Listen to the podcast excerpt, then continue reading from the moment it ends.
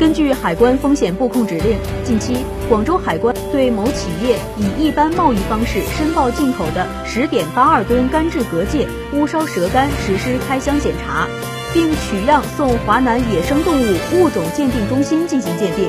经鉴定，该批货物中含有华属蛇干二百五十六点八千克，南洋眼镜蛇干一百二十八点八千克，属濒危野生动植物种国际贸易公约保护动物。今年以来，广州海关加大濒危物种打击走私力度。